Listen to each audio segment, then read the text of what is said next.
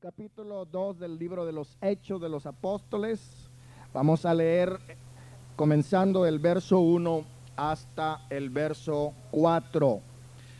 Dice la palabra del Señor de la siguiente manera.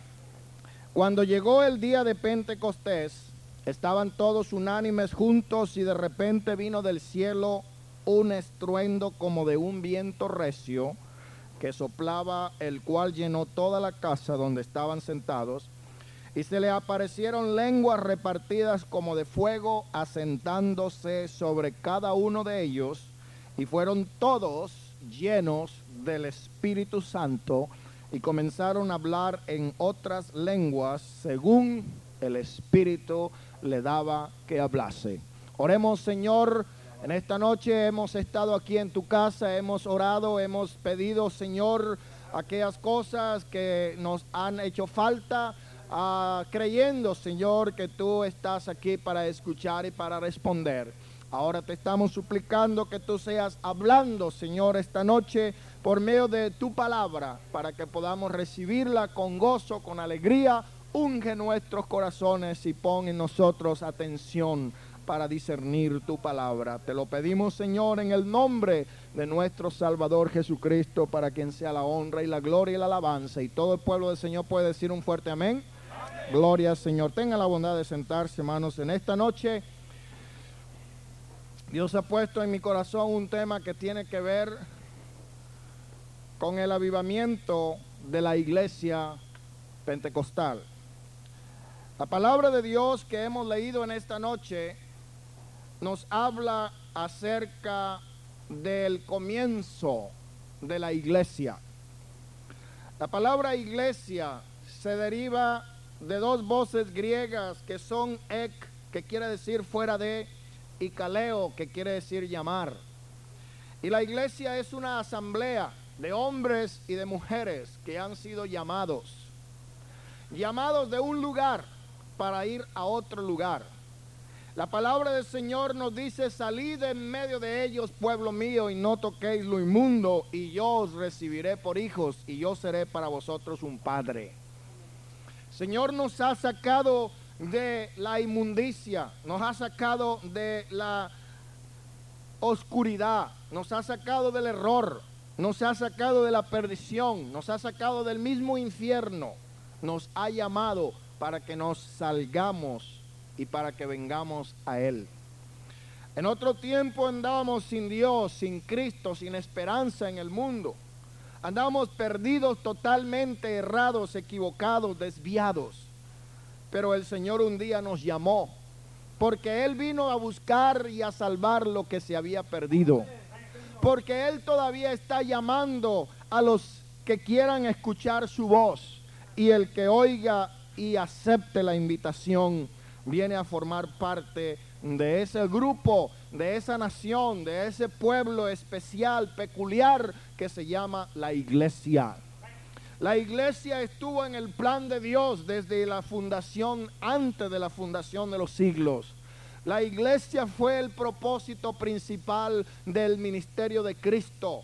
La iglesia estuvo en la mente de Cristo durante todo el tiempo de su peregrinaje terrenal. Durante los tres años y medio, Él estuvo predicando, Él estuvo enseñando, Él estuvo haciendo milagros con el propósito de establecer el fundamento de lo que iba a ser su iglesia. Y un día él le preguntó a los discípulos, ¿qué dice la gente acerca de Cristo? Y dijeron, algunos dicen que es uno de los profetas, algunos dicen que es Elías, algunos dicen que es algún falso maestro, pero él les preguntó, ¿y ustedes qué piensan? ¿Ustedes qué dicen? Y fue cuando el intrépido Pedro se levantó presurosamente y dijo, tú eres el Cristo, el Hijo del Dios viviente. Y el Señor le contestó, bienaventurado eres Simón, hijo de Jonás, porque no te lo reveló carne ni sangre, sino mi Padre que está en los cielos. Gloria Señor. Aleluya. Y le digo a ti te digo que tú eres Pedro y sobre esta roca edificaré mi iglesia y las puertas del infierno no prevalecerán contra ella. Aquí es la primera vez que el Señor menciona la palabra iglesia. y lo menciona en una forma futura, lo menciona como algo que iba a suceder más adelante. Y nosotros sabemos que después de resucitado Cristo, Él se presentó durante 40 días y 40 noches a sus discípulos. En una oportunidad se le apareció a 500 ah, y siempre le estuvo hablando acerca del reino de Dios y de la iglesia. Y el Señor en una oportunidad después de resucitado sopló sobre ellos y le dio órdenes diciendo recibid ah, el Espíritu. Cuando el Señor se despidió de sus amigos más íntimos, ah, los discípulos que habían colaborado con él más de cerca, les dijo, no se vayan a ir de Jerusalén, quedaos en Jerusalén hasta que seáis investidos del poder de lo alto. Amén.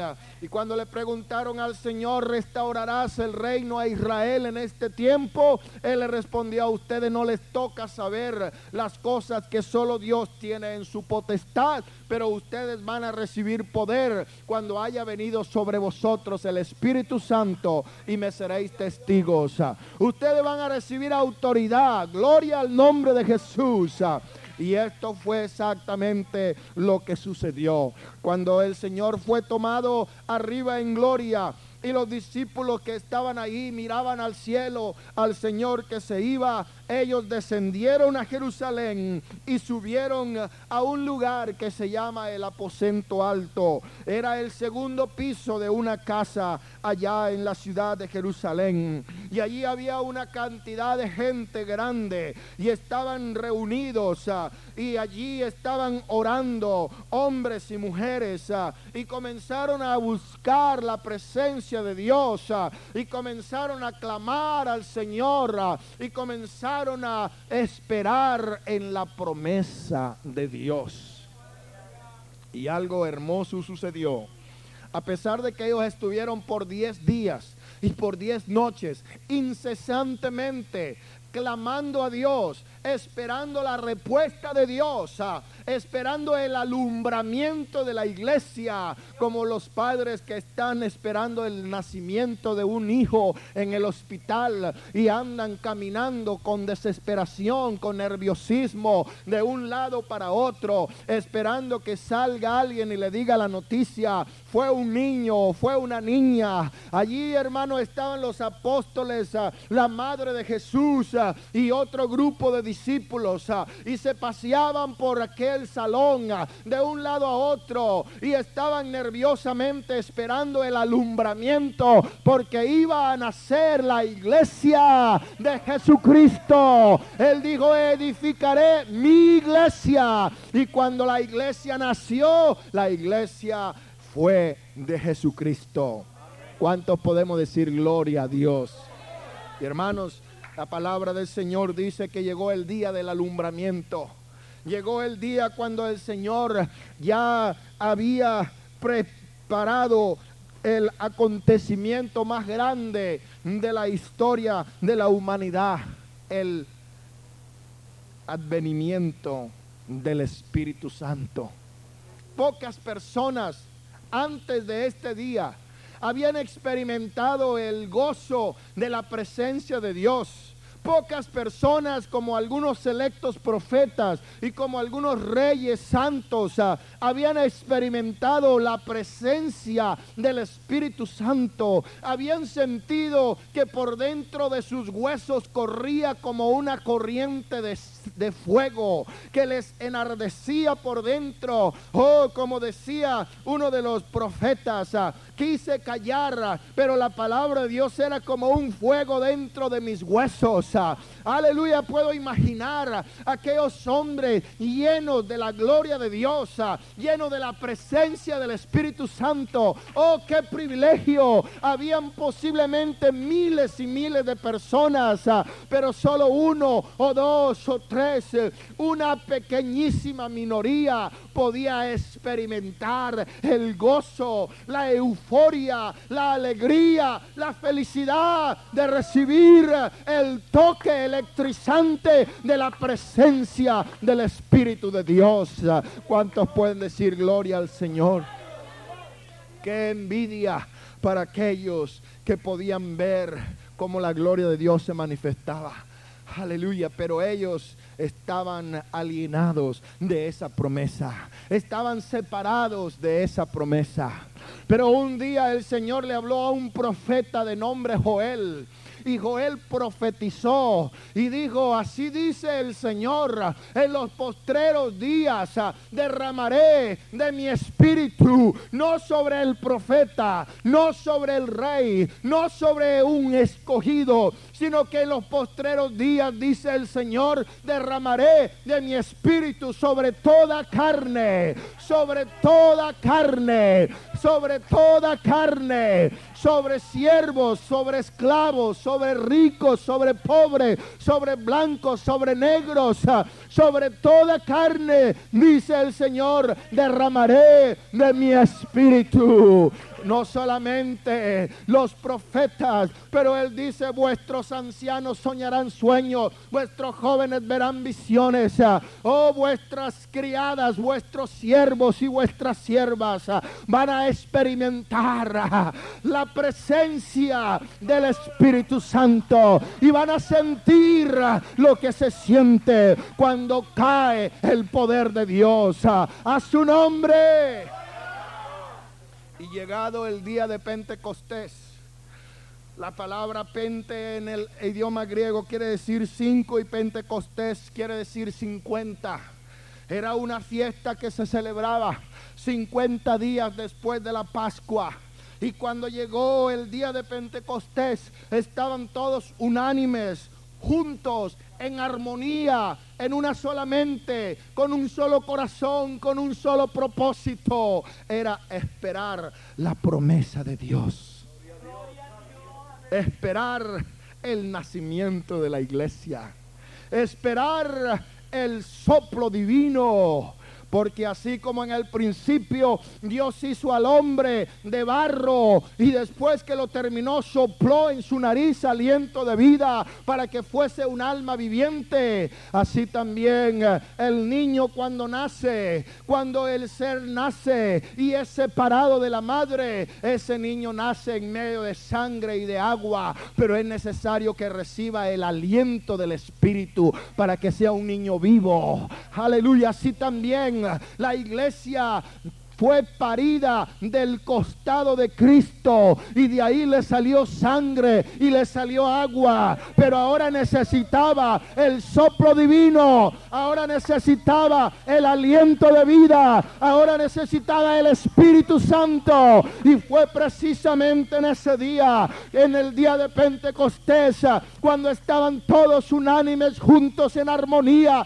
reunidos en una sola mente, en un solo propósito, esperar el nacimiento de la iglesia cuando de repente sopló un huracán, de repente sopló un ciclón, un viento recio y llenó toda la casa donde estaban sentados y se aparecieron lenguas repartidas como de fuego, asentándose sobre cada uno de ellos y comenzaron a hablar en otras lenguas según el Espíritu de Dios le daba a cada uno que hablase. Alabado sea el nombre de nuestro Salvador. No hay un acontecimiento al cual se pueda comparar el día de Pentecostés. Algo grande sucedió, algo extraordinario sucedió cuando se abrió la puerta de la iglesia para todas las naciones, para el judío primeramente, y para el samaritano, y para el gentil, y para el latinoamericano, y para todos. La puerta de la iglesia se abrió por medio del derramamiento del Espíritu Santo. ¿Cuántos pueden decir gloria a Dios? Qué gran diferencia en la vida de los creyentes. Qué tremendo impacto espiritual hizo la presencia del Espíritu Santo en medio de un pueblo cobarde, de un pueblo iletrado, de un pueblo inculto, de un pueblo analfabeta. Dios escogió la escoria, la vergüenza, lo más bajo, lo más despreciable para avergonzar a los sabios, hombres que no fueron a la escuela. Y cuando el Espíritu Santo cayó sobre ellos, se pudieron poner de pie y con valentía empezaron a testificar y comenzaron a descubrir las escrituras y comenzaron a presentar el testimonio de Cristo sin miedo y sin vergüenza y sin temor y con todo el poder que Dios les había dado en la inauguración de la dispensación de la gracia. ¿De dónde tienen letras estos incultos galileos? ¿Cómo es que hablan tan elocuentemente? Oh, es que no eran ellos los que hablaban, sino que era el Espíritu de Dios que estaba en ellos. Ese día hubo una grandísima explosión, eh, hubo una grandísima ah, participación. y hermanos, aquellos humildes creyentes comenzaron a testificar y comenzaron a predicar y comenzaron a redarguir a los oyentes. Y fue cuando le dijeron, varones hermanos, oíd estas palabras.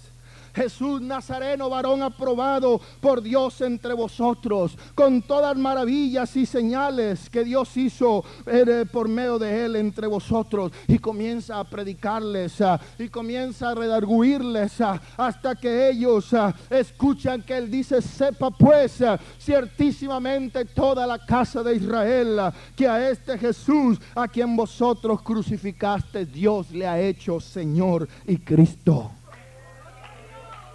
Amados hermanos, yo en esta noche quiero exponer la gran bendición que significa el avivamiento del Espíritu Santo en medio de la iglesia del nombre de Jesús.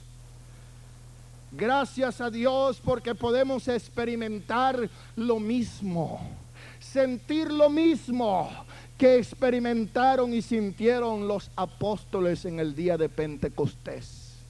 ¿Cuántos pueden decir gloria a Dios?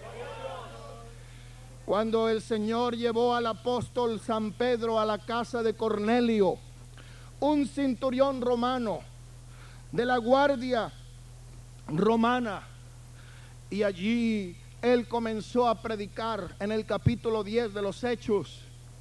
Y el Espíritu Santo comenzó a derramarse sobre los que oían el discurso.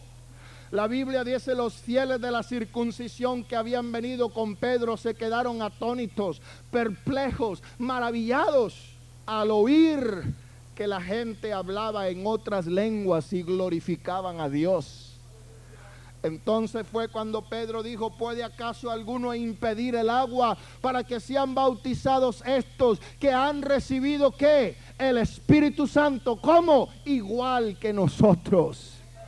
Hermano, Dios no ha cambiado su sistema. Dios no ha cambiado su plan. Dios no ha cambiado su técnica. Él sigue derramando su espíritu. Y cuando el espíritu de Dios se derrama, usted siente lo mismo que sintió Pedro. Usted siente lo mismo que sintió Mateo. Usted siente lo mismo que sintió María. Usted siente que el fuego de Dios se mete por su cabeza y desciende a sus pies.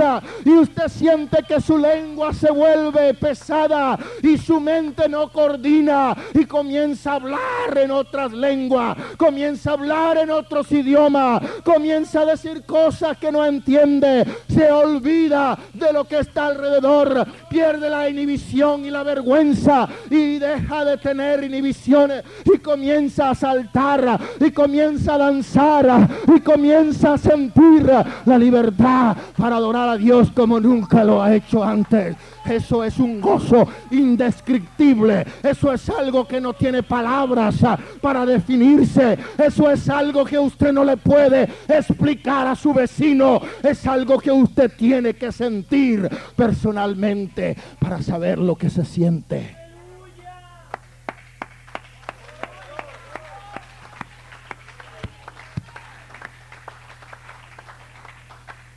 Qué lamentable, qué triste, qué vergüenza.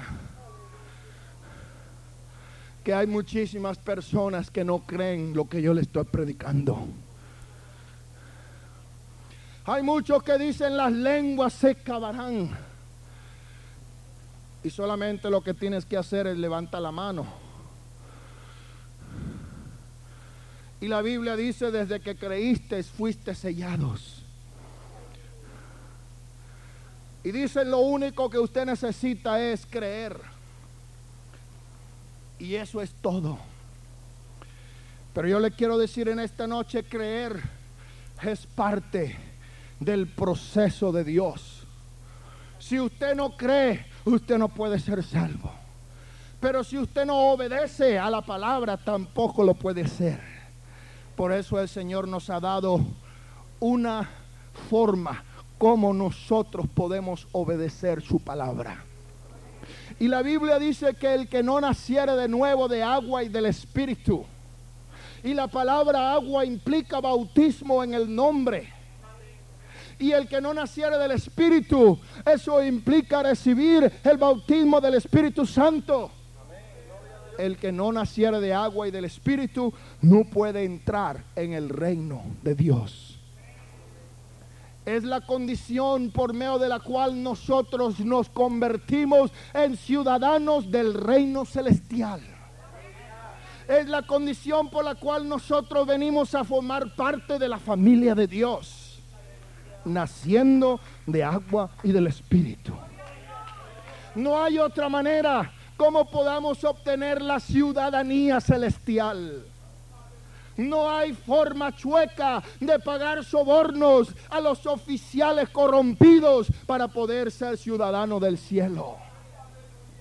No hay manera de cruzarse las fronteras ilegalmente porque nadie podrá entrar en el reino de Dios. Nadie podrá entrar en el país celestial. Nadie podrá llegar a esta tierra de la promesa si no naciere de nuevo de agua y del Espíritu.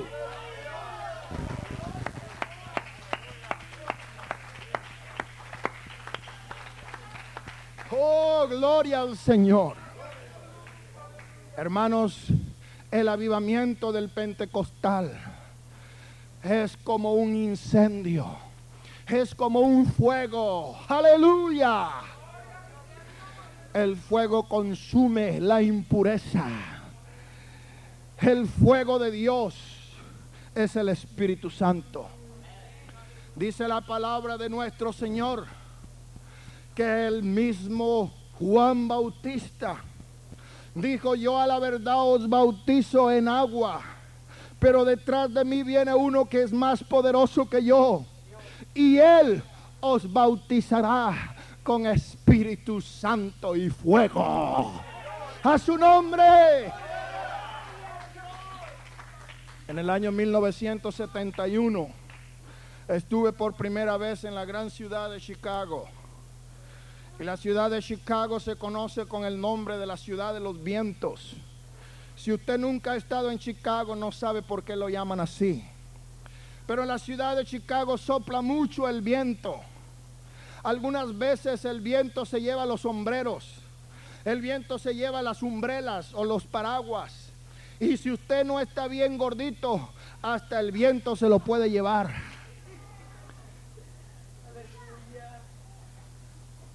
Cuando yo estuve en la ciudad de Chicago en 1971, la ciudad de Chicago tenía el segundo lugar en población en los Estados Unidos después de la ciudad de New York. Era la ciudad más grande después de New York.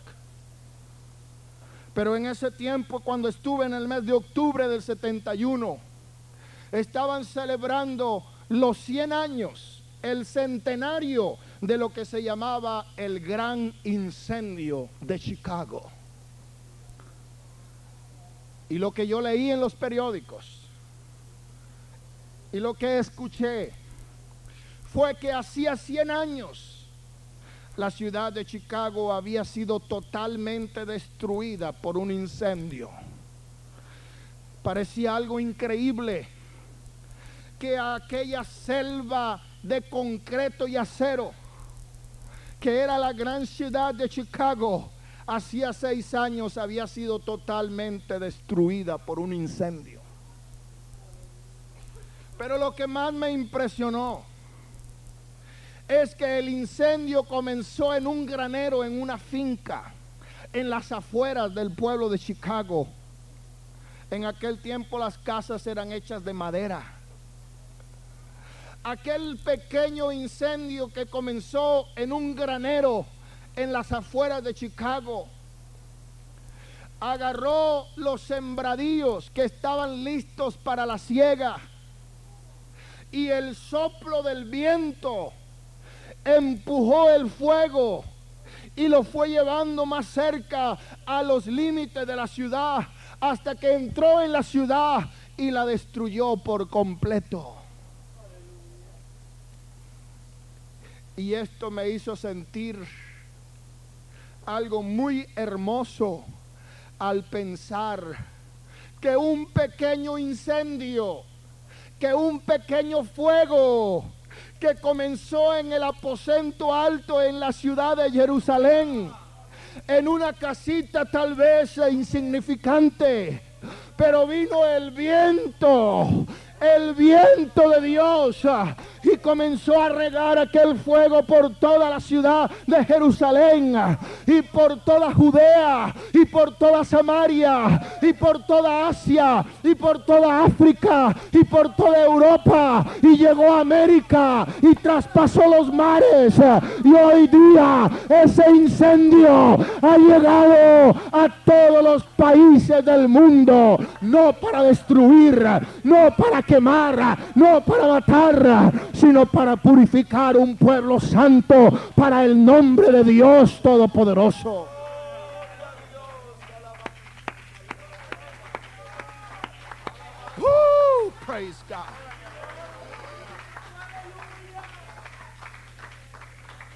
Muchos religiosos dicen pentecostales, ustedes son fanáticos, son ignorantes, están locos.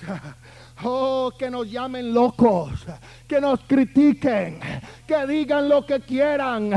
Pero una cosa sabemos, que no estamos locos. Y si estamos locos, nuestro manicomio es el cielo. Estamos locos porque hablamos cosas que no entienden. Estamos locos porque hacemos cosas que no entienden. Estamos locos para ello porque nos comportamos en una manera que no entienden. Estos están borrachos, estos están ebrios, estos pentecostales están locos. Pero Pedro dijo, no Señor, esto no es tan borracho, esto no es tan ebrio. Esto no es tan loco. Estos han recibido la promesa del Espíritu Santo.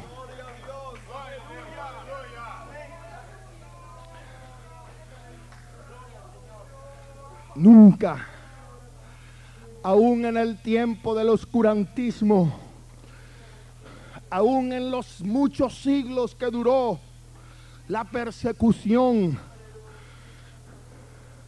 nunca Dios dejó de manifestar su testimonio.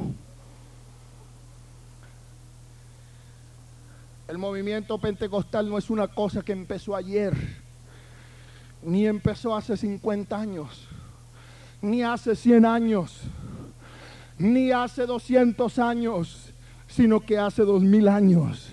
Y desde que empezó no ha cesado de avanzar. El fuego de Dios no se ha podido apagar el diablo ha venido a querer sabotear la obra de Dios, a, querer imitar las obras de Dios, a, querer apartar la gente de la presencia del Espíritu de Dios, pero no ha podido porque las puertas del infierno no podrán prevalecer contra la iglesia del Dios viviente.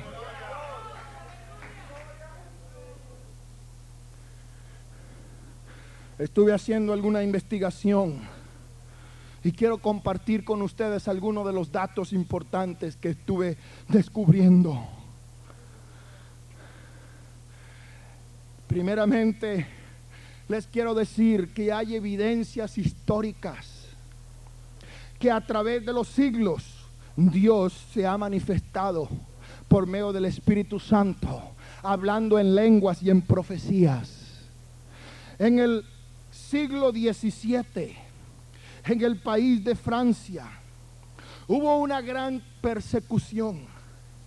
La iglesia católica persiguiendo a una secta de protestantes que llamaban los hugonotes. Ellos no aceptaban la religión de Roma. Y como no la aceptaban, Roma mandó a matar a todos los protestantes. Para el año de 1680, en las regiones montañosas de Francia habían matado a más de 10 mil personas en la hoguera, en la guillotina y por medio de otros métodos de persecución, de tortura y de ejecución. Pero hermanos, en medio de aquella terrible persecución, en medio de aquella masacre humana, en medio de aquella carnicería en nombre de la fe de Roma, se levantó un avivamiento. Comenzaron a experimentar cosas extrañas, fenómenos extraños. Oh, había una ciudad en la cual un hombre tuvo una visión de Dios y escuchó esta voz diciendo, ve y consuela a mi pueblo. En una villa montañosa de Francia vivía una muchacha muy pobre y analfabeta, juntamente con otros profetas que eran considerados milagrosos porque por su juventud y por su falta de elocuencia o por su falta de estudios, no era nadie, pero cuando hablaban podían hablar con elocuencia y con sabiduría. Esta muchacha era hijo de un tejedor de canastas. Este hombre había aceptado un soborno para convertirse en católico después de una masacre de los hugonotes. Esta muchacha Isabel se llamaba huyó de la casa de su padre y se fue con su tío, que era otro hugonote. Y hay registro histórico que el día 12 de febrero de 1688 ella tuvo una experiencia espiritual, entró en un trance y comenzó a hablar en lenguas y comenzó a profetizar y comenzó a exhortar a la gente en perfecto francés con acento parisiense. Recitaba la misa en latín de memoria y refutaba y decía a la gente que se apartara de esas cosas porque había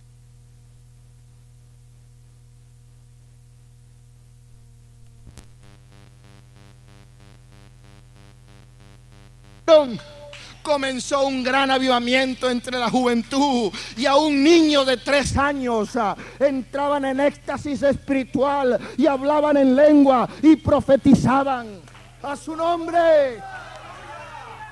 Oh hermanos, hay manifestaciones de las lenguas, de hablar en lenguas, del Espíritu Santo en Inglaterra de los años 1830 en adelante no ha faltado nunca el Señor de manifestar su presencia, de manifestar su poder, de dar a conocer al mundo que Él sigue derramando de su espíritu. ¿Cuántos podemos decir gloria a Dios?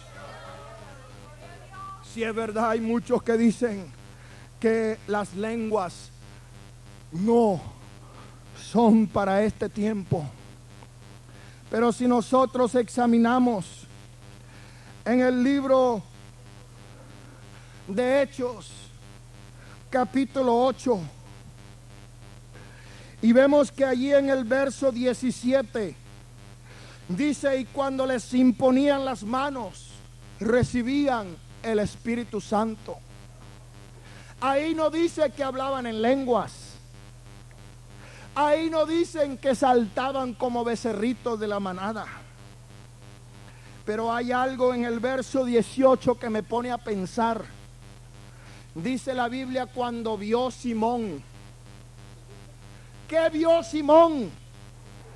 Él vio que por la imposición de mano de los apóstoles se daba el Espíritu Santo. Él tuvo que haber visto algo.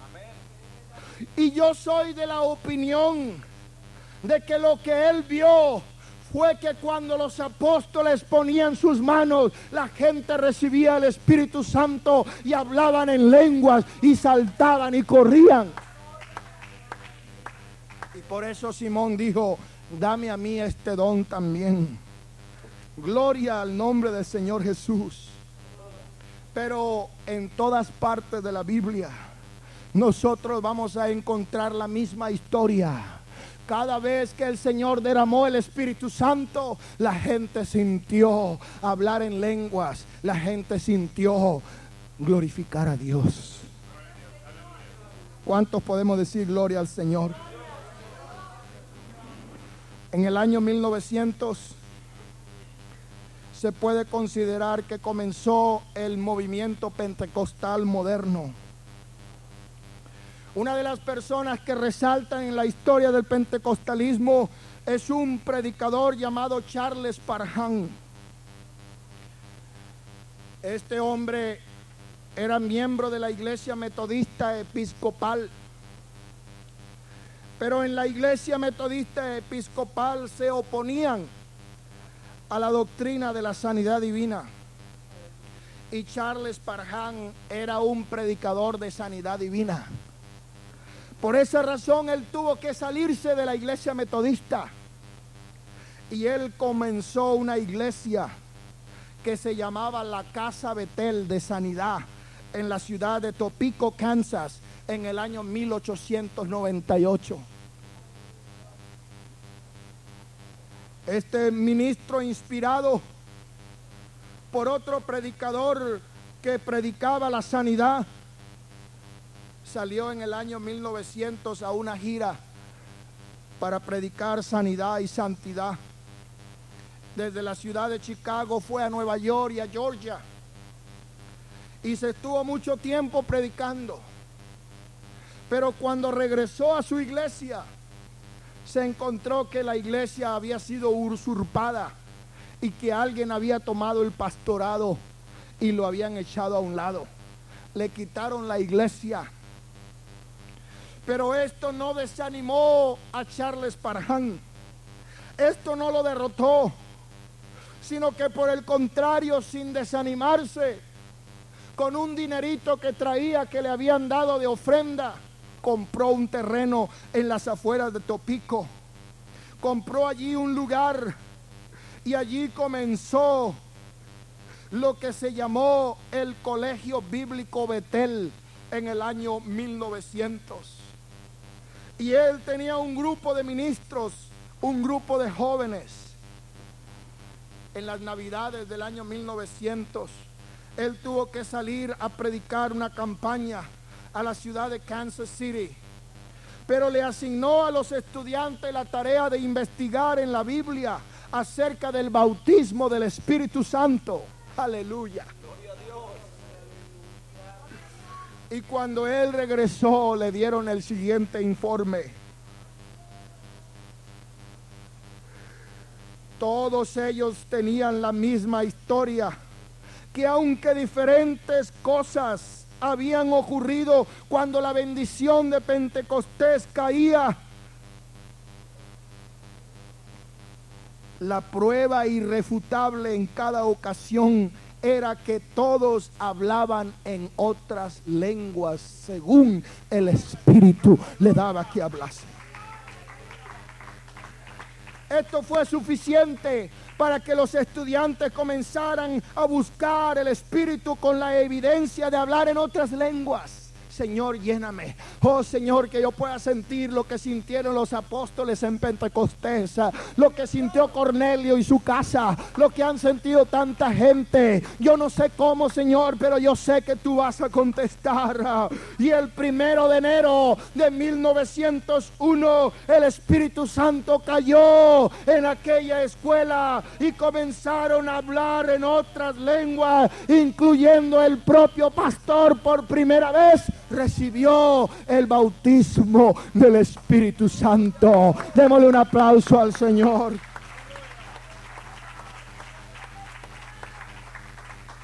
Hermanos, acá comienza lo que se llama el movimiento pentecostal moderno. Y este pequeño fuego que comenzó en Topico, Kansas, oh, con 40 personas, ah, no se imaginaba jamás ah, el alcance que iba a tener.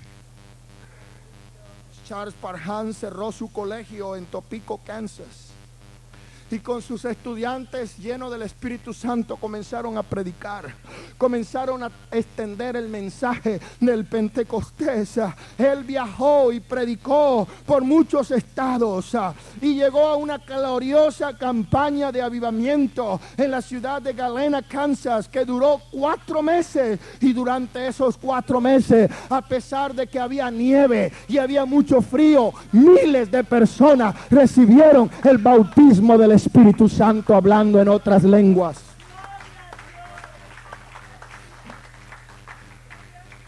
Este hombre se mudó para una ciudad y tal vez ustedes no se imaginan qué ciudad fue. Pero esa ciudad recibió a Charles Panhan en 1905. Y en esa ciudad él comenzó un colegio bíblico.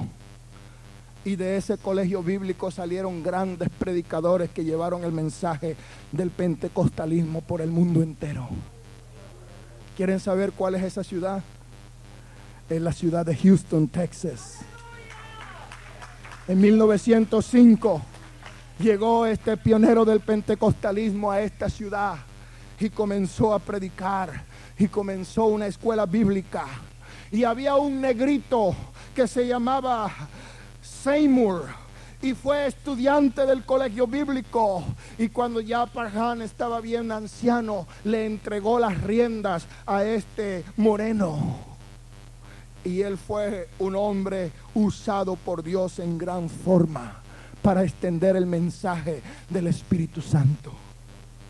En 1906, este hombre llamado Seymour fue invitado para ir a California y predicar en una pequeña iglesia del Nazareno. Cuando escucharon el primer mensaje de Seymour, predicando acerca del Espíritu Santo, predicando acerca del avivamiento pentecostal, le cerraron las puertas. No lo aceptaron la segunda noche. Lo corrieron y le dijeron, vete a otro lugar con esa doctrina. No te queremos escuchar. Pero un grupo de hermanos dijeron a este hombre Seymour, vamos a mi casa. Y allí en la casa de un creyente comenzaron a tener cultos en la calle Bonnie Brea de Los Ángeles. Y después de tres días, ah, el Espíritu Santo cayó y se escuchó hablar en otras lenguas celestiales por primera vez en la costa oeste de los Estados Unidos. Y la asistencia comenzó a crecer y ya la casa era muy chica. Por eso fueron a un lugar que está en la calle Azusa en Los Ángeles y rentaron un viejo edificio desocupado de la iglesia metodista y ahí comenzaron a predicar y desde allí de la calle Azusa en Los Ángeles se desarrolló el avivamiento que enviaría la experiencia pentecostal alrededor de todo el mundo. Aleluya. Gloria al nombre de Jesús. Dios usa a veces cosas misteriosas para tocar el corazón de la gente. El avivamiento de los ángeles tuvo mucho que ver con algo que sucedió el 9 de abril de ese mismo año. La asistencia creció se extendió rápidamente. Algo increíble fue el crecimiento que tuvieron. Pero fue porque el día 18 de abril de ese mismo año, nueve días después de la experiencia inicial, fue cuando la gran ciudad de San Francisco, California, fue sacudida y parcialmente destruida por un gran terremoto donde miles de personas murieron. En esa ocasión se repartieron más de 125 mil folletos hablando acerca de la venida de Cristo, hablando acerca del plan de Dios para la salvación y miles de personas se convirtieron al movimiento del nombre del pentecostalismo a causa de ese fenómeno, a causa de esa desgracia. ¿Cuántos podemos decir gloria a Dios? Hermanos, y la iglesia ha seguido. Dios ha revelado su verdad, ha revelado su nombre. Y lo que empezó como un pequeño incendio, como un pequeño fuego, no se ha podido apagar. El avivamiento del Espíritu Santo se reporta en todas las naciones de la tierra. Oh, hermanos queridos, ah, aquí hay muchas personas que vienen del Salvador. Ah, y yo quiero decirles ah, que hace algunos años El Salvador tenía apenas un grupo como de 150 o 200 pentecostales del nombre de Jesús. Pero en los últimos 15 años ha habido un avivamiento en el cual se reúnen más de 30 mil personas. Oh, en todas las ciudades, en todos los pueblos, en todos los cantones de esa gran país hay iglesia del nombre de Jesucristo. El movimiento se ha extendido por Colombia, donde hace unos 60 años llegó el primer misionero pentecostal. Y con mucha persecución y lucha, aunque le negaban el pan y le negaban la comida, siguió predicando sin desanimarse. Y hoy día hay más de 1500 a 2000 iglesias del nombre de Jesucristo y miles y miles de convertidos que han llevado el mensaje a otros países, ah, que han salido a otras fronteras ah, para llevar el poderoso mensaje de Pentecostés. El avivamiento pentecostal está encendido en las Filipinas, ah, donde una iglesia pentecostal está creciendo abrasalladoramente. Cada día son miles los que se convierten en el gran país de Brasil, en la Argentina, en Chile, por mencionar algunos. Ah, hay un gran avivamiento en Corea, hay un gran avivamiento en Hong Kong, ah, hay un gran avivamiento en el mundo entero, porque el Señor viene pronto por su iglesia y este evangelio del reino tiene que ser predicado en el mundo entero.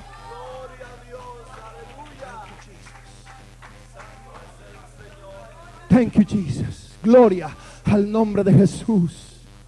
Gloria al nombre de Jesús. La iglesia no va decayendo.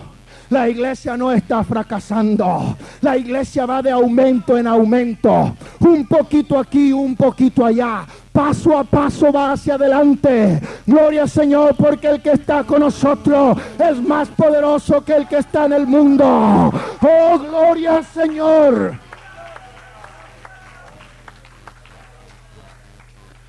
En esta noche usted sería la persona más feliz del mundo si usted pudiera tener esa misma experiencia que tuvo Pedro. Esa misma experiencia que han tenido miles de personas. Muchas iglesias están siendo cerradas. Aquí al lado teníamos una iglesia que por nueve años estuvo predicando, pero no era una iglesia pentecostal Los domingos en la mañana habían 15, 20 personas y por la noche habían 5. Y un día el pastor vino a despedirse y me dijo, hoy es el último día que tenemos culto porque vamos a cerrar la iglesia. Tenemos que reconocer que hemos fracasado en alcanzar las almas. Pero yo tengo noticias para el diablo. La iglesia pentecostal no está cerrando sus puertas porque no tiene gente.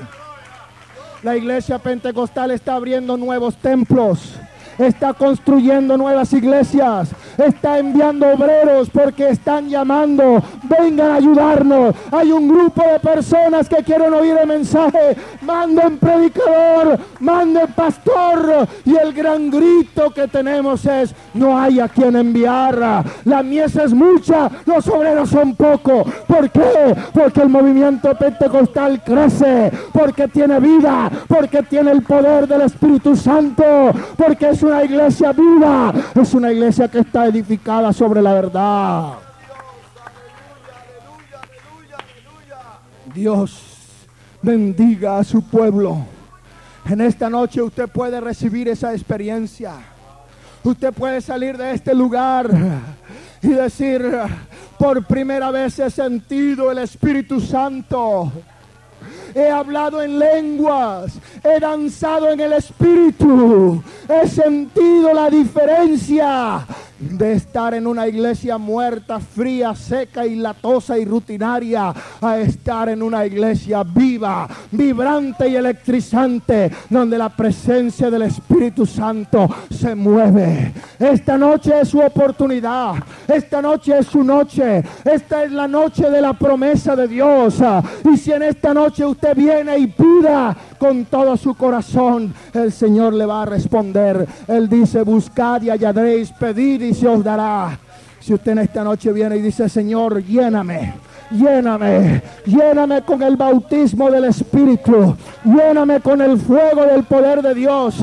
Si usted esta noche viene y dice, Señor, yo creo que tú me puedes llenar con tu presencia, con tu Espíritu Santo, que yo puedo hablar en otras lenguas, que yo puedo danzar en el Espíritu. Yo no estaría sentado ahí en esta noche. Yo estaría en el altar. Yo estaría con mis manos levantadas, diciendo, Señor, lléname. Señor, úsame. Señor, lléname, lléname, lléname con tu poder. Lléname, Señor.